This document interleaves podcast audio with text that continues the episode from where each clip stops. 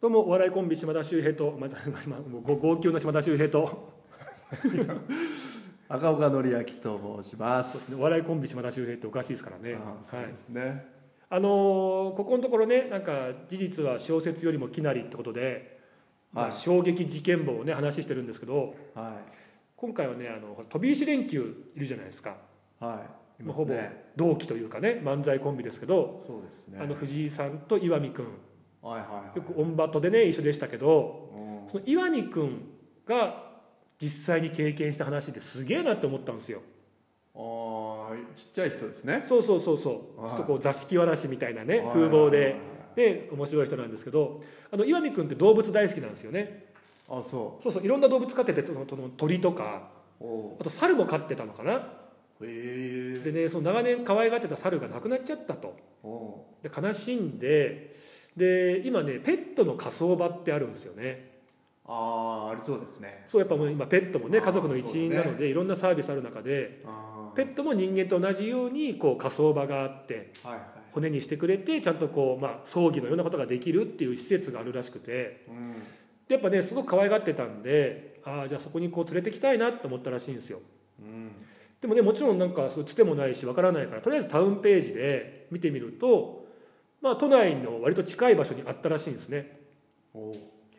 でじゃあもうとりあえず電話してみようと思って電話したんですってうん。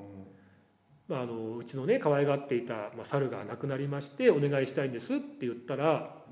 向こうからね言われたのが、えー個別葬にしますかそれとも合同葬にしますかって言われたらしいんですようん。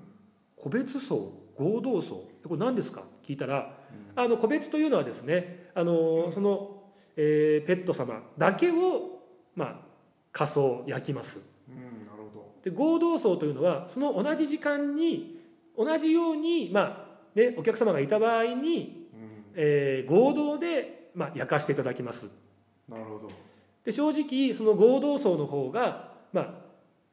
あねこうまあ、釜というか、まあ、うん焼くのが1回で済む分もうほぼ半額ぐらいでできますよっていうなるほどね。だったらしいんですよあーあ確かにそうなのかと思ってう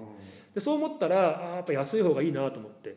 うん。あじゃあ合同葬でお願いしたいですって言ったら「ちょっとお待ちくださいね」って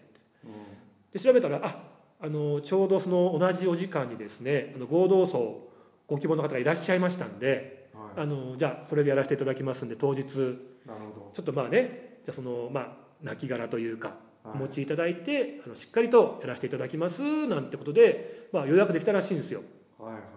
で当日ちょっとこう、まあ、黒いスーツで黒いネクタイでこう喪服みたいな格好でうんでこの可愛がっていたお猿さんをこう布に包んではい。で、まあ、その場所に行ったらしいんですねうん。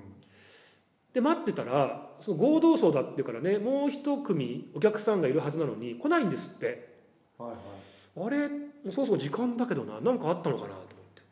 ちょっとこう心配して待ってたら「すいません!」とこう時間ギリギリにそれこそ喪服を着た男性があの小脇にあのクーラーボックスみたいのを抱えて「はいすいませんすいませんちょっと遅れちゃいましたあよかった間に合ってすいませんでした」ってこう来たらしいんですよ。はいはい。だよかったよかったと思ってでまあその受付の方が「あじゃあねあのこの度は本当にご承知ご承知様です」でも慣れてらっしゃってうん。じゃああのペット様の方をお預かりしますって言ったらクーラーボックス抱えてるけどもそのクーラーボックスパカッて開けたら「こちらですお願いします」って言ったのがあの魚だったらしいんですよ。おうあのまあ雷魚みたいなあーなんか最まあ近まねあそうちょっ高級なさとペットっぽい。そうそうねあの長生きもするしっていう、はいはい可愛がってたっていうねことではクーラーボックスからその魚を出したらしいんですね。いはい。正直やっぱ岩見君からすると思ってたまあもちろんねペットなんでいろんなペットがいるし、ね、そのだからどうだとか愛情がどうだとか関係ないけどもやっぱ思ってたのと違うなと思ってちょっとびっくりしたらしいんですよそう魚類だったしね。そうそうそうだって魚類って思ったらしいんですよあそしたらやっぱりね、あのー係の方慣れてるらしくって「いやこの度は本当にご愁傷様ですしっかりと焼かせていただきますーうん。」言うんだって、はいちゃちゃんとね対応してるんだけどうなん。んかこうちょっと思うわけですよねうん。魚そうだね焼くんですよねみたいなうん焼きざなんかまあそうちょっと思っちゃうじゃんそのちょっとねうん思っちゃいけないんだけど、うんでじゃあお願いしますなんて「はいはいしっかりと強めにもうちゃんと焼かせていただきますんで」なんて言ってこうね奥に行くわけ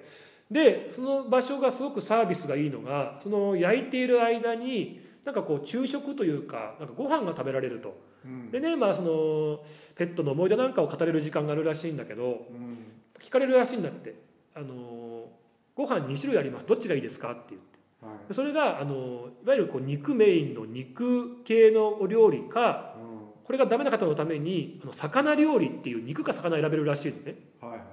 で岩見君からすると正直肉あんまり得意じゃないんだけど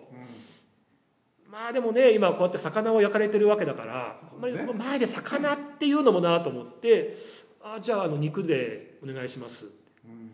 言ったらそのもうね来られた方はうん「じゃあ僕あの魚で」っていうのってうん魚かいって思うわけそうだねうんでね、そのそうなんだそのかこの方魚食べてるななんてやっぱ思いながらでもこう自分も肉料理食べててでなんかここまたいいのがねなんか持ち物としてその生前の、まあ、写真を持ってきてくれとはいで持ってきたらねそれをこうね引き伸ばしてねなんかこう額に入れてこうなんか家みたいな感じにしてくれてはいそれ今これ焼いてますよっていう釜の前にポンポンってこう置いてくれるらしいのね。なるほどでその時の注意書きとしてできれば正面の写真が好ましいって書いてあったなと。はいはいと今闇君からしたらもう正面向いてる自分のね思い出の可愛い猿の写真を持ってってそれがこう引き伸ばされて飾られてるんだけどうんうん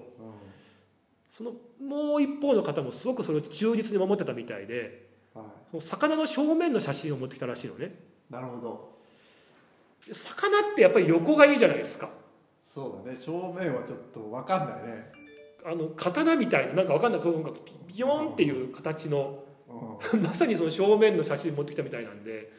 だからそれもちょっとすごいなーなんて思いながらうん泣いてるし、ね、やっぱすごく可愛がってたんだなーなんて泣いてんだね、はいはいその人は、で最後、えーしっかりと焼けましたっていうことでちゃんと人間と同じようにこうね骨を拾うんですけども、はいまあ、岩見君がこう箸を持ってね、はいその猿のこう骨を拾ってる横でう本当にこういわゆる僕らのイメージ通りのあの